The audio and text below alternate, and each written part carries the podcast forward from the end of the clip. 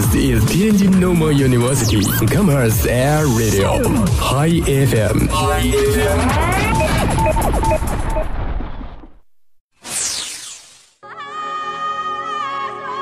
从青藏高原的布达拉宫，到呼伦贝尔的广袤草原。从热情洋溢的巴塞罗那，浪漫繁华的法国巴黎，无论路过哪座城市，我们都需放慢脚步，敞开心扉，去感受这里的温度、气候，感知擦肩而过的人群、人群大街小巷的故事故事。还有每一处从未领略的风景，记录每一段美好的瞬间。耳朵想旅行，品味不一样的风景，感悟不一样的人生。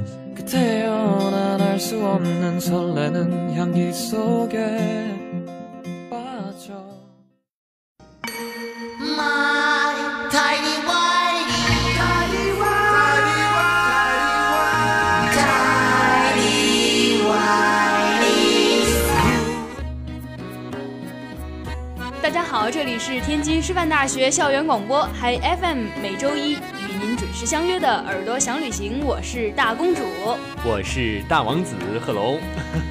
不知道什么时候又给自己安了一个新的头衔。对啊，你都能叫自己大公主，为什么不能叫自己大王子呢？我觉得我是嗯比较实事求是的，但是你这个就可能。你在说你在说我虚伪吗？没错呀，对呀。你这样说我很难过啊。太好了，你难过，我感觉我又开心了一些。然后最近也是没有什么乐子，你最近有没有什么特别难过的事儿啊？然后嗯，说出来让我们开心一下。呃，其实说到最近难过的事儿还真有，就是每天早上啊都醒得特别特别早。我已经有一些预感，他要说些什么。睡觉吧，老是睡不醒，因为醒得太早了。就是每天早上被自己帅醒，真的好苦恼啊。可是我觉得，你真正的苦恼应该是被自己愁醒了。帅醒？你怎么回事儿你？老是损我。镜子破碎的声音。那赵彤最近有什么烦恼吗？我没有烦恼啊，我每天你看我又美又有钱，学习还好，我爱学习，学习使我快乐。然后呢？怎么回事？你又提到钱，我们是一个很。很高尚的节目，不能跟钱去沾沾关系啊！没错，没错，没错，好吧，反正我就是非常开心，我没有烦心事儿。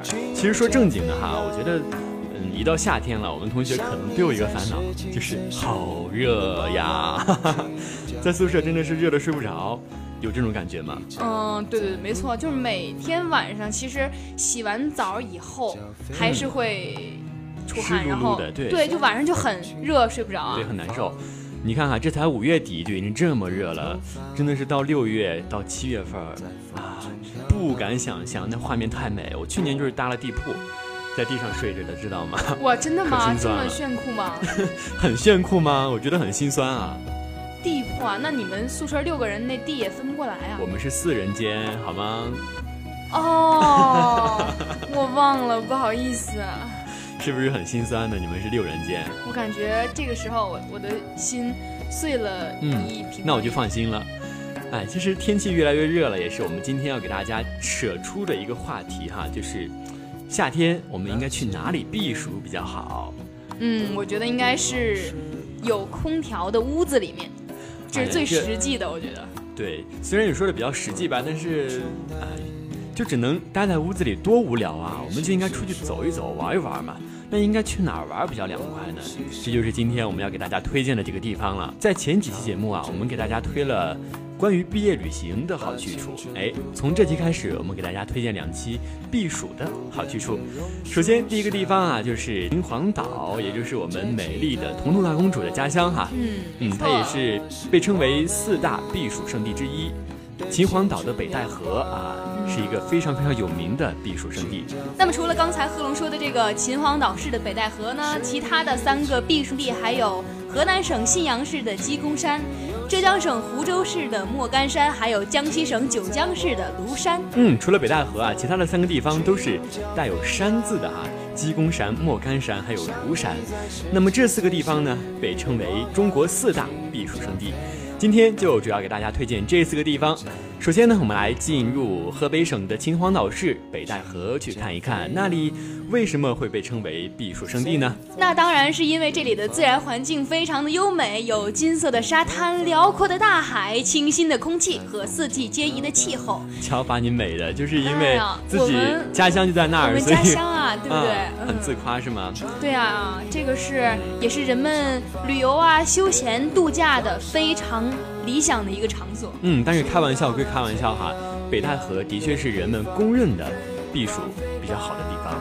嗯，那这里呢，因为它的气候特别特别的宜人，而且北戴河区啊是中国四大别墅区之一，那里你可以看到各种各样的小洋楼，人们生活的非常的惬意，可以说是。嗯，没错，这里的建筑呢多以红顶素墙、大回廊为特点，嗯，有一种荟萃欧美的感觉。对对对，就看起来挺整齐划一的哈，在视觉上就有一种非常的好的美感。嗯嗯，就像我们天津的小白楼那一块地方啊，你看有，没错，对吧？它那个红。色的楼顶看起来就特别的统一，特别的舒服。嗯，还有比如说像嗯滨江道附近的这个耀华中学，他们这个地方的建筑呢就非常的有特点。没错，像这个北戴河区呢，它也是这种整齐划一的设计哈，有异国风情，非常的好。嗯。同时呢，它也是全国四十四个重点名胜风景区之一。它有鸽子窝公园，还有连峰山公园。嗯，感觉像这样的公园特别适合，嗯，散步啊，对不对？对对，还有到晚上的时候跳广场舞啊，对吧？当然呢，有这个对广场舞感兴趣的同学呢，也可以来这个北戴河啊。嗯，大家一起来跳这个广场舞，那肯定是非常非常有这个欢乐的气氛。对，像我们的彤彤大公主就特别特别喜欢广场舞。我觉得我这个带领大家一块跳一下啊。我这个广场舞还是跟贺龙学的。浮夸啊！那其实像这个公园儿，那我们为什么说这公园呢？因为它是公园的历史很悠久。历史一悠久的话，就可以想到哈，里面的树各种各样的高，各种各样的大。所以说到那里的时候，夏天你会发现树荫下面特别凉快，因为树特别的高，叶子长得特别的粗壮。嗯，可以说，嗯，在树林里呢，非常的凉快，对，而且很宁静哈。嗯，这个树都是一些老树，都是有年代、有历史的这些树，所以呢，你在树林里面，参天大树给你这个遮蔽着阳光，所以感觉非常的惬意。既然它历史很悠久啊，它里面的生物多样性也一定非常的好。像里面有各种各样的小鸟啊，各种各样的花草，哎，一进去之后就像是进入了一个童话的一个森林里面啊。嗯嗯，像我们平时在城市里面待多了，真的应该去这样的公园里面去散散心，走一走。那除了这个公园呢，还有东北角的鹰角亭，也是观赏海上日出的绝佳地点。在日出的时候呢，可以看见一轮红日从天水相连的地方一跃而出，满山满水都是一片金黄。在欣赏了壮观的海上日出之后呢，还可以在退潮的海滩上捡一些海星啊、海蟹呀，感觉是非常有情趣的一件事情。哎，没错。其实我相信很多同学应该还没有看过日出吧？嗯，或者说看日出的话，也可能去泰山啊，去一些山上看的，也有可能没有看过海上的日出。其实，在山上看日出和在海边看日出的感觉那是非常不一样的。没错没错，我就曾经看过海上日出，当时是两点半从家出发，然后等到四点，就慢慢的看这个天一点一点变亮。首先呢，就可以看到这个天被映得非常的红，然后慢慢的看见这个一轮红日从水天相接的地方缓缓升起。哎，没错，就是特别特别有感觉的一个场景啊。就是把这个海平面啊映的都是红的，还有金黄色的颜色，没错，特别的壮观啊。而且很多生活在内陆的同学呢，想必都对大海抱有一种神秘感，一种向往感，对不对？对对对。那其实，在看完日出之后啊，我觉得等潮落下去之后，和自己的小伙伴儿啊一块儿捡捡贝壳，哎，特别有情趣哈，那种感觉。你可以带一个小篓子，哎呀，光着脚丫在海上奔跑。嗯，尤其那天的夕阳下的奔跑，那是我们回不去的青春。哎呀，你这句话说的好非主流啊！像你 QQ 空间的签名，我我是藏爱公主吗？对，藏爱公主哈，你以前的网名特别好。嗯，那现在的网名叫啥来着？叫漂亮的小蝴蝶。啊，还是一样的土，那就这样吧。哎，那你第一个网名是什么呀？我第一个网名啊，好像叫做金马王子，多么高端啊，这么高贵啊，听起来。等会儿，我觉得首先呢，有两个点不符合你现在这个状态。首先，王子不对，知道吗？我就是姓王啊。姓王，不代表你能成为王子，知道不？那么我节目开头中我也说过啦，我就是大王子啊。那你怎么不姓大呢？啊，因为我姓王啊。我先不跟你说这个。第二个，金马王子。嗯，我觉得金色的马应该挺丑的。白马多俗呀，都是说白马，白马，白马了，我就换个颜色啊，金马多没有个性。那你怎么不换绿马、红马？我不喜欢那个颜色，我喜欢金马，好吗？哎，我们不要纠结这个问题了，不要嫉妒我这么高贵的网名。你想想，你那个什么漂亮的大蝴蝶，小蝴蝶，哎呀，真的是土的没有办法说。好，不要聊这些了哈，我们来继续关注秦皇岛的北戴河。哎，刚才说到了去北戴河看日出和捡贝壳，那之后呢，我们可以去哪？还有吃海鲜。吃海鲜，哎，戳到了我这个内内心的深处。毕竟我是一个吃货，对不对？哦，对对对对对。那你对于这个，嗯，挑海鲜有什么自己的见解吗？哎，我还真不会挑海鲜啊！哎呦，我就知道你不会挑，所以我才说这个话的。你要就是显示一下自己的本领是吗？对呀，对呀，我就是来自海滨城市的一个孩子。对，我觉得来自海滨城市的一个渔民。那么你就用你的切身经验呢，跟大家讲一讲哈，去北戴河应该怎么样去挑海鲜，怎么样吃海鲜能够吃得更加过瘾，更加实惠。嗯，我觉得，嗯，首先呢，海鲜无非这么几大类，首先有虾、蟹，还有各种鱼，对，对不对？那你最爱吃哪种？我最爱吃虾。那你觉得什么样的虾最好吃呢？其实我觉得那种，嗯，肉质哈比较细腻，然后就就咬在嘴里面有那种嚼劲的虾最好吃。哦，就是说到底，你不知道这种虾叫什么？是不是叫皮皮虾呀？那个虾？其实我觉得这个虾还有好多种啊，基围虾、皮皮虾，还有各种对儿虾呀，对不对？嗯。但是我发现哈，天津这边，呃，有很多人都喜欢吃皮皮虾。皮皮虾我见的挺多的哦，是吗？这个我觉得说到皮皮虾，嗯，不要叫它皮皮虾，请叫它皮皮虾。嗯，皮皮虾。说到这个皮皮虾呢，嗯嗯，其实我们平常吃的最多的，真的就是皮皮虾了。但是在我们那边吃的最多的是小龙虾。马小是吗？我不知道你们那叫啥哈，反正我们那儿就叫小龙虾，因为我们那儿，呃，离海比较远，所以说皮皮虾。在我那儿很少见，都是吃小龙虾。哦，就是说那种运过来的，不是说那种，就是河里也可以长的那种，就是河鲜嘛，小龙虾嘛，就麻辣小龙虾。哦，嗯嗯，那你继续和我们说怎么样去挑海鲜。首先呢，就是看这个养在水里的活虾，当我们捞它的时候，游得越快，肯定就是越健康、越新鲜，对不对？没错没错。其次呢，就是看它的颜色色泽。这个虾壳硬有光泽的，就是肉质比较鲜美的。第三个就是默默的看它，静静的观察它。嗯，这个新鲜的虾呀，会时不时的有气泡吐出来，所以呢，这就说明它有正常的生命呼吸。嗯，因为有的这个虾呀，它是嗯打氧的，是吗？因为有的这个虾呀，它是打氧 的，就是里面的肉已经。没剩多少了，就是空壳那种。嗯，什么意思呀？怎么还有只剩空壳的？那还就是有的有的虾，它就是不新鲜嘛，就已经打上来很长时间了，但是没卖出去。哦，对，就是有些这个商贩啊，就是给这个虾给这水打氧，哦，保持它这个最基本最基本非常虚弱的一个生命，但是它就会消耗自己这个内部的对内部的能量。虽然说看起来是活的，但是。其实只是它里面已经剩不了多少了，嗯，太可怕了。所以就是一定要看这个，它会不会有气泡出来。嗯，所以说呃，get 了这些知识之后啊，我们去秦皇岛北戴河去度假的时候，去避暑的时候，在买海鲜的时候就不用上当受骗了哈，一定要 get 起来这个小技巧。嗯，没错。那我们在吃好之后去哪儿才能玩好呢？哎，这地方可多了，比如说我们沿着海岸线向内啊，像秦皇宫啊、北戴河影视城、怪楼奇缘、金山嘴、海洋公园等等等等，不同特色的旅游景点都分布在秦皇岛的北戴河。嗯，加上这个很多这个街心公园啊，还有这个花园的这个点缀，感觉山海还有种植的一些植物和掩映在其中的各种有异域风情的建筑呢，交相辉映。那大家可以想象一下这样的一幅非常完美的画面，如果你置身其中的话，那是非常非常享受和惬意的。嗯，哎，不要看赵彤平时就是呃挺土的哈，但是他这个。刚才说的这句话还挺有意境的，我感觉本来我说的很一般，中规中矩。嗯，让你这么一说，感觉土了呢。本来就很土啊，但是你刚才那句话说的的确不错，像一个风景画一样啊。呃，我觉得大家如果喜欢摄影的话，拿上你的相机，肯定能拍到不少非常非常好看的照片。嗯，然后 PO 到朋友圈里面，点赞数量啊马上爆棚。而且我觉得喜欢摄影的这些同学呢，如果到了北戴河。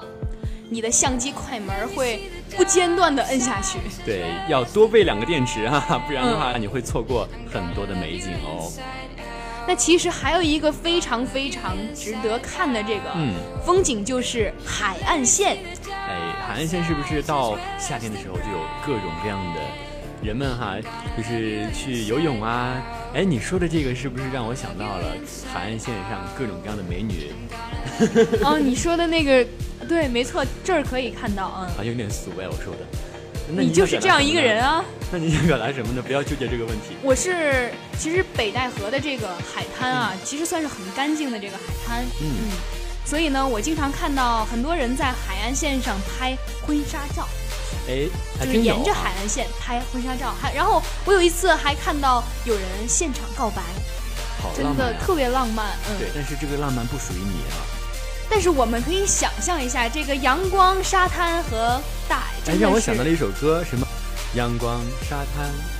哎，那个歌是怎么唱的来着？你说的应该是。老船长，还有一个外婆的澎湖湾哦，对对对对对，勾起了我小时候的回忆。你这个景色描绘的挺好哈，不错，给你点个赞。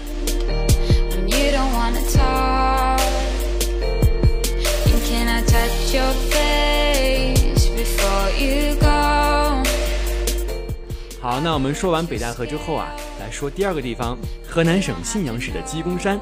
对啊，那它为什么叫鸡公山呢？是因为长得像鸡吗？哎，你还真说对了，它就是像鸡，所以才叫鸡公山的。那关于这个故事呢，还有一个神话流传哈，就是说在很早以前，鸡公山这个地方有一年闹蝗虫的灾害，哎，天庭就派金鸡大仙拯救这里的百姓，在金鸡大仙的帮助下呢，蝗虫就被消灭了。但是为了怕蝗虫再次回来啊。所以金鸡大仙就变成了一座像鸡的山，在最高的地方，后人就叫这个山为鸡公山了。哇，我好感动啊！这个真的是，哦，守护了一方土地这么多年啊。其实它有点，呃，当地的人民一个精神寄托哈，一个信仰。嗯，没错，像南方的妈祖庙一样，都是呃传说中这个神话故事中的一个人物变成的。嗯。那这个鸡公山呢，有清分玉蜀、金鄂三江的美誉。嗯，那么这个典故呢，是来自于中华三百镇山，指的啊就是玉鄂交界处的鸡公山。那其实鸡公山呢，有八大美景，非常非常著名，分别是佛光、云海。雾凇、雨松、霞光，还有异国花草、奇峰怪石以及瀑布流泉，被，被称为八大自然美景。同时呢，这个山上还有清末民初不同国别和风格的这个建筑群，有万国建筑博物馆的美称。同时呢，它也是中国历史上第一个公用租界。嗯，这个彤彤大公主啊真是博学呢。没错，我爱学习，学习使我快乐。呕吐声，冷漠脸。嗯，好了好了好了，咱们不开玩笑了哈，咱们继续看一下鸡公山有哪几个比较好玩的景区。首先呢，就是月亮湖。月亮湖啊，是建成于一九八三年的十二月。那么建设月亮湖的主要问题呢，就是想解决山上的用水以及美化环境。它的湖面大概三万平方米，还是挺开阔、挺美丽的。那除了刚才说的这个月亮湖呢，还有南街。它这个南街呢，在二十世纪二三十年代非常的繁华，有“小上海”之称。当时呢，店铺众多，有钱庄、绸缎庄、呢绒布匹店、杂物店、瓷器店、食品店、水果店、牛奶店、皮鞋店、裁缝店、时令服装店，还有饭馆、旅社等等。你这是说了一段贯口吗？对呀，就是想秀一下，秀一下你的专业本领是吧？啊，没有没有，我不敢，我不敢。对，不过他那里的商品的确是非常非常的繁华，啊，但是那也是过往了哈。但是现在也是不错，只是多了一些现代化的信息。嗯，那我们在去玩的时候呢，可以去那里逛一逛，买一点当地的特色的物品，那带回来给亲朋好友当做手信哈。嗯，那除了这个南街，还有哪些好玩的地方呢？比如说中正防空洞，这个防空洞呢，整个都是由钢筋混凝土构成的，它分两层，外层呢有走廊、天窗、前后门。内层呢就有会议室、书房、卫生间。它这个防空洞啊，总洞长六十三点三米，后面有暗道直通东南方的汇丰银行的楼下。其实我还真没有见过防空洞哈，我不知道它是一个什么样的感觉，像不像地铁的，呃，地铁站的那种感觉呀？我的想象中是这样的。嗯，比地铁隐蔽一点儿。嗯，应该更加的坚固吧。嗯，毕竟是防空洞嘛。嗯，除了这个中正防空洞呢，还有避暑山庄。这个避暑山庄啊，坐落于狮子峰的南侧山半腰。嗯，那其实这里它也是可以说一个别墅区哈。现在有别墅十组二十栋，大概有七千八百平方米，计划呢逐步整修。呃，现存比较好的有肖家大楼、环翠楼、耸清阁，还有卧虎楼以及翠云楼等等。嗯，那这个避暑山庄真的是感觉内容还是比较丰富的，对吧？对对对，像这个地方以前也是有钱人来居住、来避暑的一个地方哈，不然也不会建那么多的别墅去供他们休息。哎呦，真让你发现了，这是我们家后花园。好意思说呢，就会往脸上贴金哈。我跟你说，除了这个后花园，我们家还有一个后花园。嗯，现在呢，人们都管它叫鲍晓峰景区。那，你这话说出来，你不怕河南的信阳的同学打你吗？我怕呀。那就不要再呃浮夸了啊。那其实鲍晓峰景区呢，它又叫鸡公头、鸡头石，海拔是七百六十五米，登上峰顶呢，全山风貌就一览无余了，可以说是一个非常非常要好的一个地势哈，可以去那里拍一拍照片儿。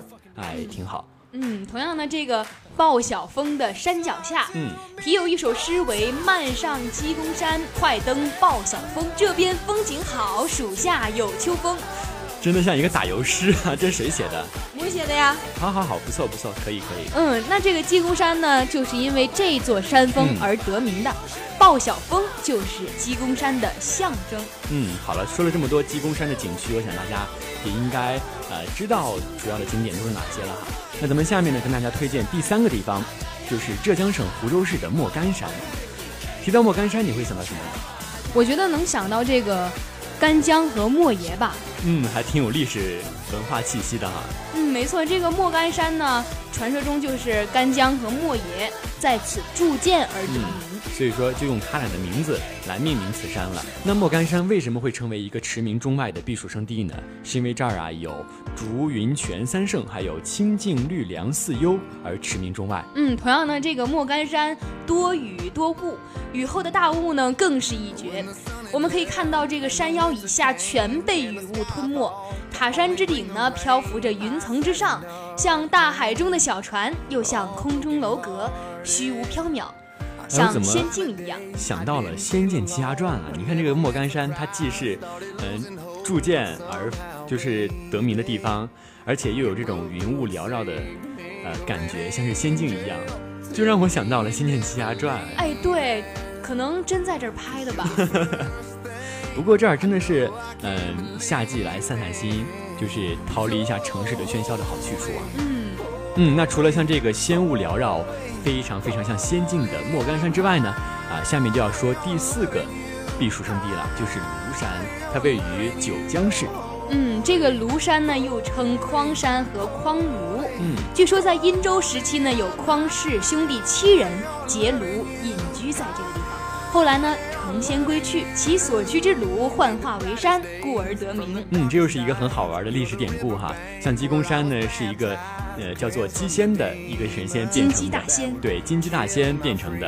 哎，这个庐山又是他们兄弟七人的房子变成的一个山哈。那庐山呢，可以说是雄奇秀拔，云雾缭绕，而且它山中啊有很多飞泉和瀑布，还有奇洞怪石。哎，可以说是名胜古迹遍布山中啊。嗯，那这个庐山呢，也是在一九九六年被列为世界自然与文化遗产名录。对，古人云：“匡庐奇秀甲天下。”哎，这也看出从古代的时候啊，这个庐山就一直被文人盛赞哈。那现在呢，它也是加入了世界自然与文化的遗产名录中，可以说是加入了这个豪华套餐哈。那它为什么被称为避暑胜地呢？哎，因为啊，它七月的时候平均气温才二十一点九度，所以说非常的凉爽宜人。你想想，在内地的话，怎么可能会二十多度出头啊？夏天的时候。是吧？所以说去庐山的话，可以体验一下开空调在室内的感觉，哎，真爽。哦，对，没错啊。那这个，嗯，庐山最著名的要数庐山云雾了。嗯。那庐山云雾呢，最壮观的就是云海。那庐山云海可以说是一年四季都可以看见啊，尤其是春秋两季最美。那每当雨过天晴的时候呢，站在大天池处俯瞰，就可以看到万顷的白云，转眼间汇成一片汪洋大海。哎真的是好美好美，在山上可以看到像海一样的景色，特别是这个太阳照耀下的云海，更是绚丽动人。雨后的夕阳呢，就像一轮火球，燃烧在云絮翻飞的银涛雪浪之上。你又在抒情了哈，展示你这个深厚的文学功底是吗？没得错。嗯，那么上面呢，给大家推荐了四个非常美而且非常凉爽的地方哈，也是中国四大避暑胜地。今天的节目呢，到这儿也要和大家说再见了。那马上就要放暑假了，如果有想出去玩这个意愿的小伙伴呢，可以多听一下我们这个耳朵想旅行节目，你就会听到很多非常好的旅游推荐。那如果错过了我们节目的首播呢，可以下载蜻蜓 FM，搜索天津师范大学广播台，或者是关注我们的微信平台公众号，点击收听节目，就可以跳转到相应的播放界面了。那么以上就是本期节目的全部内容了。我是贺龙，我是大公主，我们下期节目再见，拜拜。种子慢慢发芽在你寂寞的心房，就让淋湿的翅膀慢慢烘干在你沉重的背上，就让迷茫的双眼